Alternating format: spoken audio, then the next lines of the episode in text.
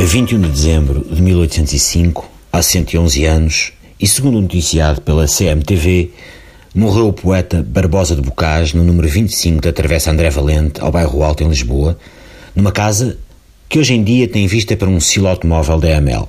Foi bem visto homenagearem o poeta com um parque de estacionamento em frente à sua última morada. Primeiro, porque os museus são uma coisa muito clichê. Segundo, porque Pina Manique, que atirou com o bocage para a prisão do Limoeiro, a Inquisição e o Hospício, hoje em dia seria fiscal de parquímetros. E terceiro, porque, como está devidamente documentado em fotos do Instagram guardadas na Torre do Tombo, o Elman Sadino gostava das suas corridas de automóvel na Ponte Vasco da Gama, vivia para arranhar o asfalto, bufar nas horas, esgaçar os pneus. Não foi à toa que se tornou conhecido como o Nelson Piquet, da margem sul. E as pessoas vêm ter comigo nas romarias, à estátua dele em Setúbal, e perguntam: é pá, o Miguel e tal, quem é este indivíduo tão aparaltado, com o cabelo à futebolista dos anos 80 e tal, e com uma pena na mão, ou o que é aquilo? E eu vou e respondo com as palavras do próprio Vato Sadino. Porta fechada numa tela sem azul e sem o mar. Hoje Maria Leal, aqui só para. Hã?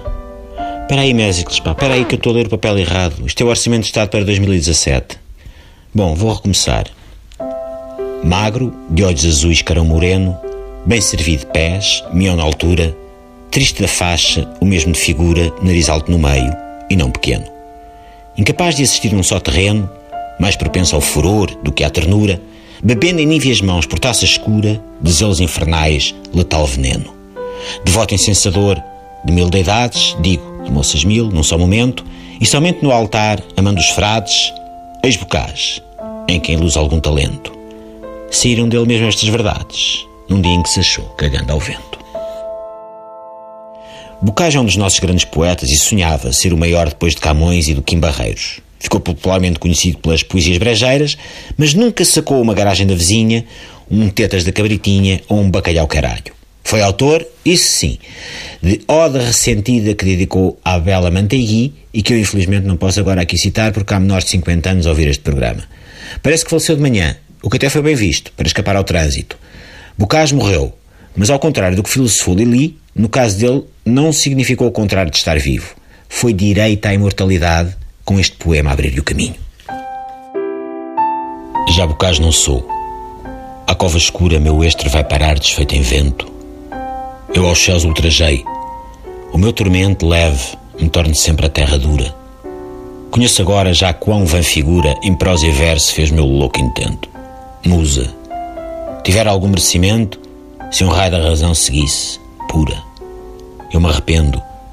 A língua quase fria brada em alto pregão à mocidade que atrás do som fantástico corria. Outro retino fui, a santidade manchei. Ah, se me creste gente ímpia, rasga meus versos, crê na eternidade. E pronto, a Gemitímpia rasgou os versos, acreditou na eternidade e o Manuel Maria Barbosa de Bocage chegou a figurar nas notas de 100 escudos, na caderneta de cromos da Panini, dedicada ao Mundial de Futebol 82, e no pacote de aperitivos com sabor a queijo, que ainda hoje são uma ótima alternativa às batatas fritas de pacote que se vendem nas casas de frangos.